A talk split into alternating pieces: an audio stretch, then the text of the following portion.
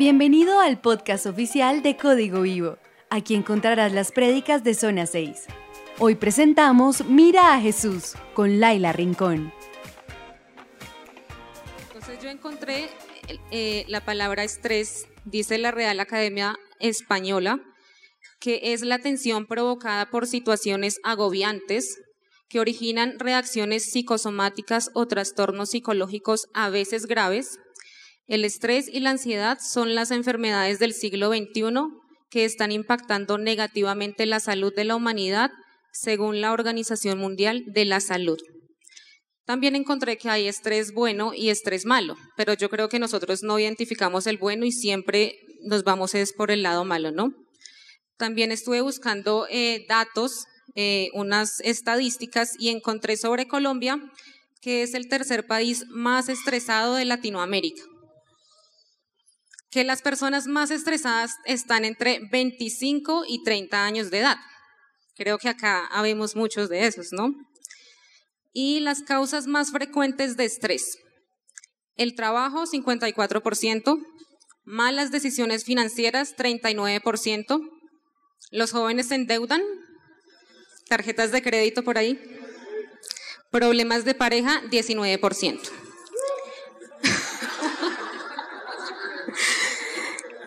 El 70% de los colombianos consideran no tener tiempo para relajarse. ¿Verdad, cierto? El 86% afirmó que trabaja más horas de las que debería. Y los días más estresantes de la semana, ¿cuáles creen que son? para el 56% de las personas es el lunes y para el 15% es el viernes. Eso encontré. Eh, bueno, entre algunas de las causas del estrés y que esto afecta también a muchos jóvenes. Familias disfuncionales, alta carga académica, deudas, que ya la mencioné, alta carga laboral, inseguridad, poco descanso, inestabilidad laboral, sentir que el tiempo es corto e incertidumbre por el futuro incertidumbre por el futuro. Creo que muchos de los jóvenes, eh, he hablado eh, con, varios, con varios jóvenes últimamente y se sienten temerosos e inseguros porque no saben qué va a venir, qué va a pasar. Y como jóvenes nosotros estamos expuestos a muchas de estas situaciones que mencioné y otras más nosotros también nos estresamos, también nos agobiamos, eh, sea por la universidad, sea por el trabajo, sea porque el tiempo no alcanza, eh, porque tenemos situaciones difíciles en la casa, porque peleé con mi mamá, con mi papá, con mi hermano. Y no sé, pero de pronto ha habido momentos, situaciones en las que decimos, no puedo más. Estoy cansado, quiero dejar todo botado, quiero salir corriendo, quiero tirar la toalla, hasta aquí llegué con todo, Dios mío, no quiero más de esto. Resulta que el Señor Jesús sabe todo esto y Él lo supo desde el principio. Pero lo bueno es que Él nos proveyó la ayuda, Él nos dejó la solución a muchas de estas situaciones. Lo que pasa es que a veces nos enfocamos tanto en el problema, tanto en la situación difícil, que nos olvidamos que tenemos la solución al lado.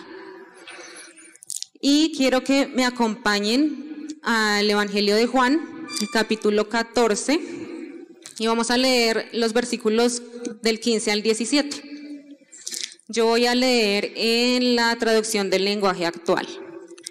Dice, ustedes demostrarán que me aman si cumplen mis mandamientos.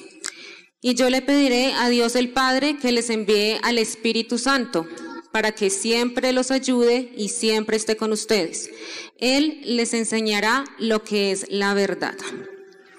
¿En qué situación estaba eh, el Señor Jesús con sus apóstoles? Ya había pasado la última cena y él estaba angustiado, él estaba preocupado porque él sabía que ya se acercaba el momento de su muerte. Él sabía que ya iba a tener que llegar a la cruz y que se iba a cumplir el propósito por el cual el Señor lo había enviado a la tierra. Eh, él ya les había lavado también los pies a sus discípulos, los había consentido. Eh, y también entre los discípulos había mucha confusión porque él les había dicho, alguno de ustedes me va a traicionar. ¿Se imaginan esa cara de los discípulos y que él, les hubiera dicho, alguno de ustedes me va a traicionar todos? ¿Cómo así? ¿Quién te va a traicionar, Señor? Y se preguntaban eso. Y ahí estaba Juan al lado de él, Señor, ¿quién te va a traicionar? Y estaba también Pedro diciéndole a Juan, haciéndole caras, pregúntale quién, le, quién lo va a traicionar. Entonces, entre ellos también había angustia, también había confusión, no sabían qué hacer. Pedro le había dicho, Señor, ¿cómo te vas a morir? Yo estoy dispuesto a morir por ti. Y el Señor Jesús le dijo, tú me vas a negar tres veces. Entonces, eso era, me imagino que era un caos, esa situación, ese cuadro en ese momento era, era bien, bien preocupante para ellos.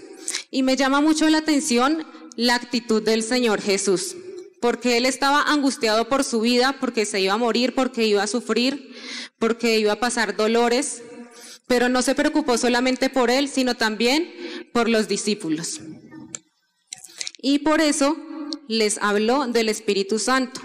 Y aquí están esos beneficios o ese bienestar que, que nos da el Espíritu Santo. Veamos qué le dijo el Señor Jesús a los discípulos. Primero les dijo, si ustedes me aman, obedecen mis mandamientos. ¿Nosotros amamos al Señor y obedecemos sus mandamientos? También les dijo, y si ustedes me obedecen, tranquilos, yo le voy a pedir al Padre para que les envíe al Espíritu Santo. Y aquí hay tres cosas bien importantes que yo quiero resaltar del Espíritu Santo. Y es que Él les dice, siempre los va a ayudar. No es a veces, no es de vez en cuando, es siempre. El Espíritu Santo está siempre con nosotros. Y esa palabra ayude o ayudar en el griego es paráclito y quiere decir abogado, defensor, el que te consuela, el que te ayuda. Si nosotros tenemos nuestro diario caminar con el Señor Jesús, si le consultamos nuestras decisiones, si le comentamos nuestras situaciones difíciles, Él está ahí dispuesto para ayudarnos y para consolarnos siempre. No es a veces, no es de vez en cuando, pero a nosotros eso se nos olvida. También debemos ser guiados por el Espíritu Santo para tomar todas nuestras decisiones. Pero a veces nosotros tomamos malas decisiones y lo hacemos precisamente porque no estamos recibiendo ese cuidado y esa ayuda del Espíritu Santo. Porque aunque Él está ahí al lado, no lo consultamos. Y por eso tomamos malas decisiones y decimos, Señor, pero ¿por qué? ¿Pero por qué a mí? ¿Pero por qué si yo soy tu hijo? Pero es que no estamos recibiendo ese primer beneficio del Espíritu Santo, no lo estamos aprovechando bien. Algo que él resaltaba, que el Señor Jesús resaltó de los discípulos, es que ellos eran diferentes. Porque él dijo, el mundo o las personas que se preocupan solamente por lo que pasa en el mundo no pueden recibir el Espíritu Santo. Y les dijo, pero ustedes sí lo conocen porque está con ustedes, se estaba refiriendo a él, y va a estar con ustedes y estaba resaltando que eran diferentes, porque entonces no se preocupaban por las cosas del mundo, sino que estaban preocupados por el Espíritu Santo, por el Señor, por buscar la voluntad del Señor. Tenemos que evaluar nosotros si somos diferentes o qué es lo que más nos preocupa en el día a día. Lo segundo que el Señor les dijo es que siempre está con ellos, siempre estaría con ellos y el Espíritu Santo siempre está con nosotros. Y esto habla de comunión, de que nosotros podamos compartir con el Espíritu Santo todo el tiempo. Y la palabra griega de comunión es koinonía. Y se refiere a asociación, a participación, a compañerismo, a compartir. ¿Qué tanto compartimos nosotros en el día a día con el Espíritu Santo? ¿Qué tanto le hablamos? ¿Qué tanto le preguntamos? Porque a veces vemos al Señor como el viejito que está allá sentado de barba blanca, tal vez malacaroso, y, nos acercamos a Él como, como con temor, ahí como con cuidadito, Señor, vengo a ti, con mucha reverencia, y está bien, está bien, pero en el día a día nosotros podemos caminar con Él, podemos compartir con Él, podemos tener esa comunión con Él todo el tiempo, en toda situación. Eso es lo que quiere que haga, que hagamos nosotros con el Espíritu Santo. Eso es lo que quiere el Señor. Lo tercero que les dice el Señor Jesús es que Él nos enseña toda la verdad. ¿Y quién es la verdad? El Señor Jesús es la verdad. De hecho, en ese mismo capítulo 14 eh, de Juan, más adelante, el Señor les repite esas mismas palabras y les dice, y Él les, recordará lo que yo les he dicho. Es decir, que el Espíritu Santo es quien nos recuerda a nosotros quién es Jesús, nos habla de lo que nos, de lo que nos dejó el Señor Jesús por hacer, nos recuerda nuestro propósito, nos recuerda nuestro plan de vida, nos recuerda lo que es la verdad. Y si nosotros andamos en la verdad, que es el Señor Jesús, debemos estar apartados del pecado, debemos procurar siempre caminar en esa justicia, en esa rectitud y agradar al Señor y no entristecerlo. No entristezcamos al Espíritu Santo. Porque si Él está al lado de nosotros y no lo escuchamos, no nos comunicamos con Él y no estamos recibiendo esa revelación que Él nos da de quién es el Señor Jesús, claramente estamos entristeciendo al Espíritu Santo. Y, y, en este punto quiero que reflexionemos, ¿estamos aprovechando esos beneficios del Espíritu Santo? ¿Estamos caminando con Él día a día? Estamos escuchando su voz, estamos pidiendo sus consejos, estamos recordando constantemente lo que Él nos enseña acerca de Jesús. ¿Dejamos que Él controle nuestra vida, nuestras situaciones, o nos dejamos controlar más bien nosotros por las situaciones difíciles?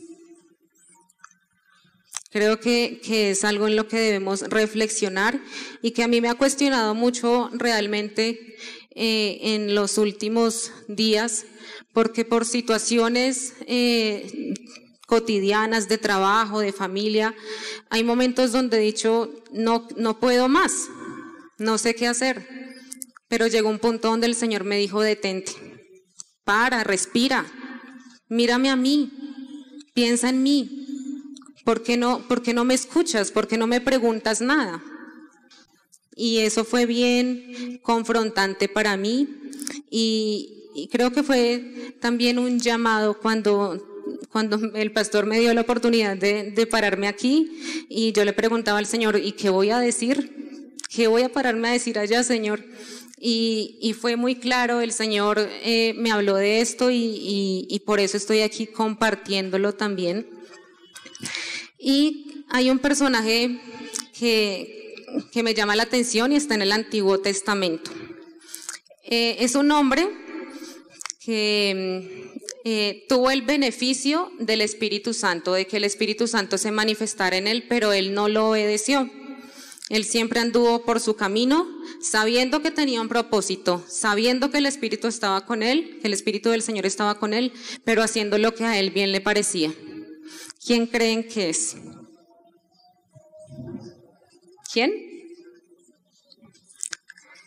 Es Sansón. Y quiero que vayamos al capítulo 16 del libro de jueces.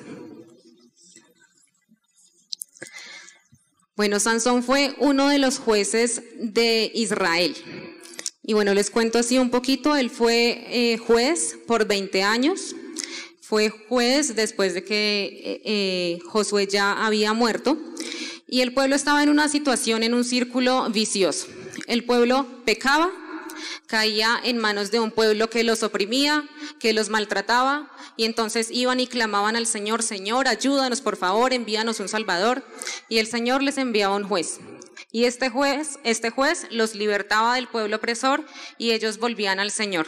Pero ellos volvían a pecar, volvían a caer en manos de un pueblo opresor y volvían a pedir ayuda al Señor y el Señor les daba otro juez y ellos, ay, gracias Señor, y otra vez pecaban y así sucesivamente. Esa era la situación del pueblo de Israel en ese tiempo. Y Sansón fue uno de estos jueces que no fue tan justo, por, por cierto. Y él tenía un propósito y él sabía cuál era su propósito y era empezar a libertar al pueblo de Israel del pueblo filisteo que en ese tiempo los tenía eh, oprimidos. Sansón había sido consagrado antes de nacer como nazireo. Y esta palabra quiere decir consagrado, apartado, dedicado para el Señor. Hay unas versiones que dicen nazireo y otras que dicen nazareo. Pero significa eso, ser separado, ser consagrado, apartado o dedicado para el servicio del Señor. Y él lo sabía. Él no estaba caminando eh, porque sí, haciendo lo que hacía porque sí, él era consciente de su pecado y era consciente también del el llamado o del propósito que tenía con el Señor. Pero él desobedeció al Señor constantemente. Primero él buscó una esposa filistea. Tocó un animal muerto, no siguió el consejo de, los papás, porque cuando él se iba a casar, los papás le dijeron, pero ¿por qué no buscas una mujer que sea del pueblo de Israel si acá hay muchas? Y son muy bonitas. Y él dijo, no, yo quiero esa la filistea, esa es la que a mí me gusta. Eso les dijo, en serio, eso él le dijo a los papás. Él fue soberbio y fue movido por sus impulsos carnales. Si quieren más información, remitirse al libro de los jueces, por favor. Y desde el vers quiero que leamos el, el capítulo 16 desde el versículo 4. Voy a seguir en esta traducción del lenguaje actual. Dice, después Sansón se enamoró de una mujer llamada Dalila, que vivía en el valle de Sorek. Los jefes filisteos le fueron a decir a ella, engaña a Sansón y averigua el secreto de su gran fuerza. Necesitamos saber cómo vencerlo y atarlo para mantenerlo bajo nuestro poder. Si logras averiguarlo, cada uno te dará más de mil monedas de plata. Cuando, cuando Sansón fue a visitarla, Dalila le preguntó, ¿Cuál es el secreto de tu gran fuerza? ¿Cómo se te puede atar sin que te liberes? Sansón le contestó, si me atan con siete cuerdas nuevas de las más fuertes y resistentes, perderé mi gran fuerza y seré como cualquier otro hombre. Entonces los jefes filisteos le llevaron a Dalila siete, siete, cuerdas de las más fuertes y resistentes, y ella ató a Sansón Dalila había escondido en su cuarto a unos hombres, así que gritó, Sansón, los filisteos te atacan. Bueno, de pronto gritó más fuerte. Pero Sansón rompió las cuerdas como si fueran hilos viejos, y los filisteos no pudieron descubrir el secreto de su gran fuerza. Dalila le dijo a Sansón, te burlaste de mí, me engañaste, ¿qué hay que hacer para sujetarte? Ahí fue, según el relato, la primera vez según la, narración, es la primera vez que eh, Sansón se, ofuscó con Dalila porque no le, no le reveló su secreto. Y entonces ahí sigue. Sansón le respondió, versículo 11, si me atan con sogas nuevas de las que usan para atar el ganado, perderé mi fuerza y seré como cualquier otro hombre. Entonces Dalila consiguió esa clase de sogas, lo ató y después gritó. ¿Cómo gritó? Sansón, los filisteos te atacan. Los hombres estaban esperando en otro cuarto, pero Sansón rompió las sogas que le sujetaban los brazos como si fueran hilos delgados. Dalila le dijo a Sansón, volviste a engañarme, ¿por qué insistes en mentirme? Por favor dime qué hay que hacer para sujetarte. Sansón le contestó, si tomas las siete trenzas de mi cabello y las entretejes entre los hilos de ese telar y luego sujetas el telar fuertemente al suelo con estacas, perderé mi fuerza y seré como cualquier otro hombre. Dalila volvió a hacer el trabajo, volvió a hacer lo mismo que había hecho antes y nuevamente gritó, Sansón, los filisteos te atacan. Fue la tercera vez que ella lo hizo y él seguía engañándola. Y llegó un momento en que Sansón ya se cansó. Llegó un momento en que, en que ella insistió tanto y, él llegó al punto de la desesperación. Eh, voy a, retomar en el versículo 16. Dice, todos los días Dalila seguía insistiendo con la misma pregunta, y tanto se hartó Sansón que se quería morir. Imagínense la situación, o sea, ¿realmente puede alguien insistirle a otra persona de esa manera hasta que llevarla al, punto de quererse morir? Eh, en la Reina Valera dice que fue reducido a mortal angustia. Sea, la, aquella mujer lo cansó tanto, lo aburrió tanto, le insistió tanto que él dijo, pero esta mujer, ¿qué le pasa? Y ya, o sea, se quería morir, dice que fue reducido a mortal angustia. Y en el versículo 20, bueno, ahí sigue en el versículo 17. Finalmente, Sansón le confesó a Dalila su secreto. Jamás se me ha cortado el cabello porque antes de nacer fui dedicado a Dios como nazireo. ¿Si ven que él sabía cuál era su propósito? Si me cortara el cabello perdería mi fuerza y sería como cualquier otro hombre. Dalila comprendió que esta vez Sansón le había dicho la verdad y mandó este mensaje a los jefes filisteos. Vengan acá otra vez porque ahora sí me ha dicho la verdad. Entonces los jefes filisteos volvieron con el dinero en la mano. Dalila hizo que Sansón se durmiera recostado en su falda y mandó llamar a un hombre para que le cortara las siete trenzas. Después comenzó a maltratarlo y le gritó, Sansón, los filisteos te atacan. Sansón despertó pensando que iba a liberarse como antes, pero no sabía que ya Dios lo había abandonado. Los filisteos lo sujetaron y le sacaron los ojos, luego se lo llevaron a Gaza, le pusieron cadenas de bronce y lo obligaron a trabajar en el molino de la cárcel. Hasta ahí.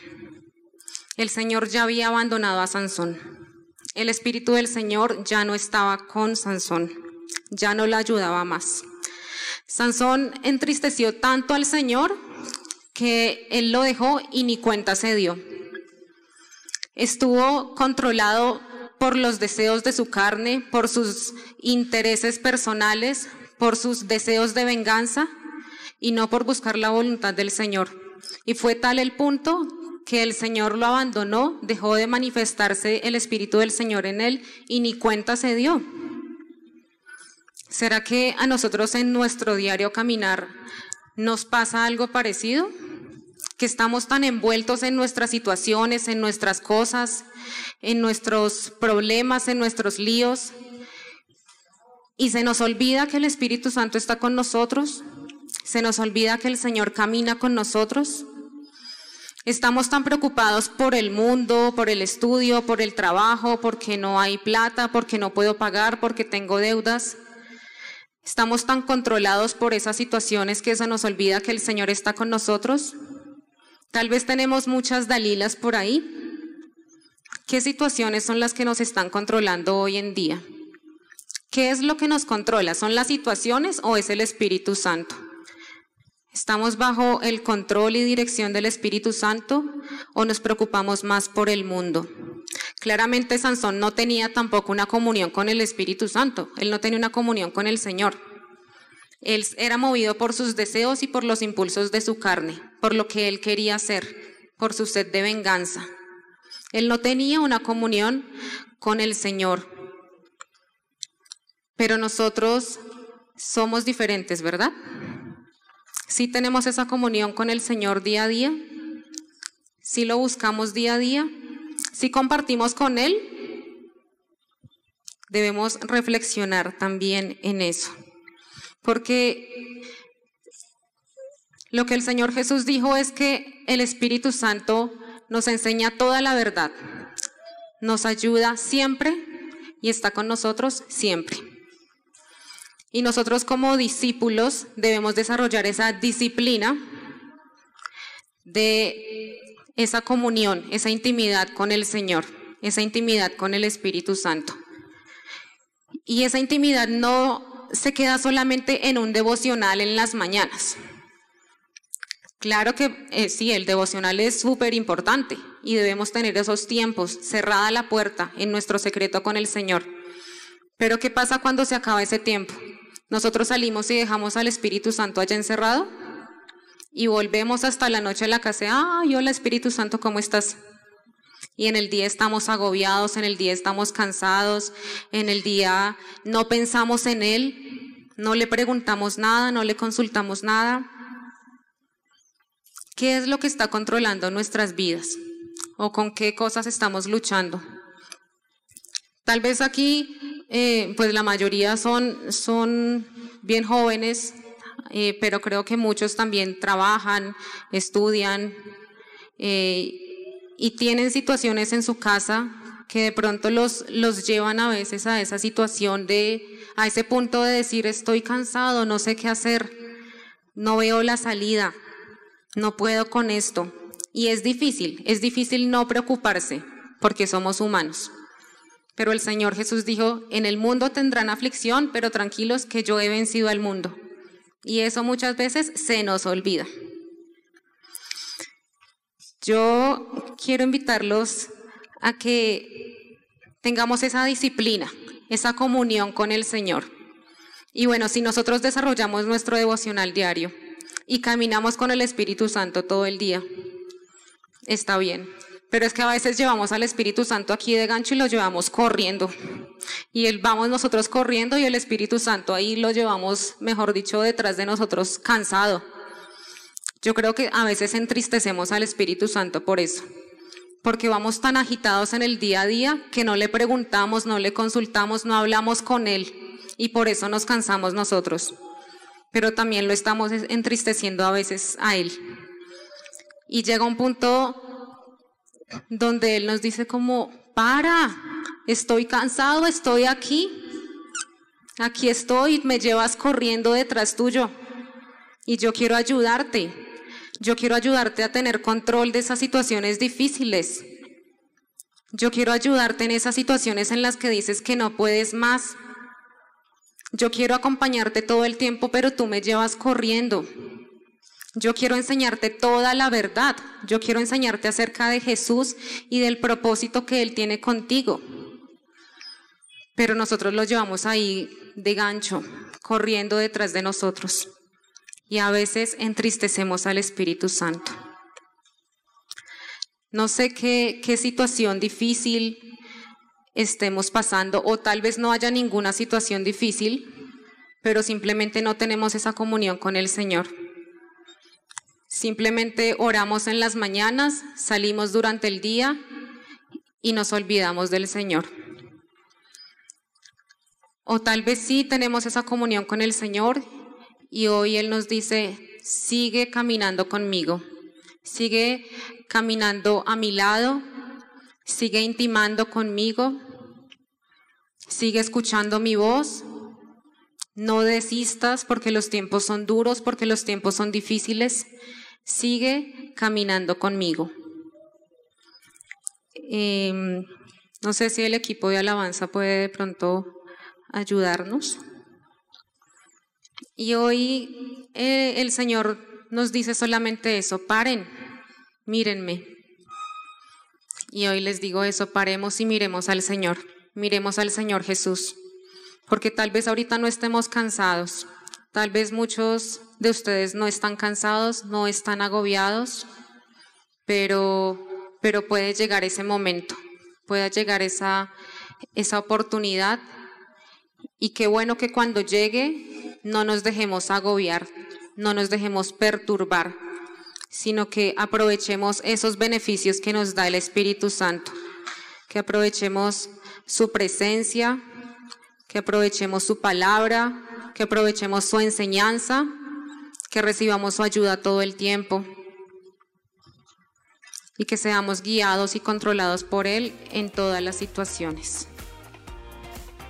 Esperamos que hayas disfrutado esta enseñanza.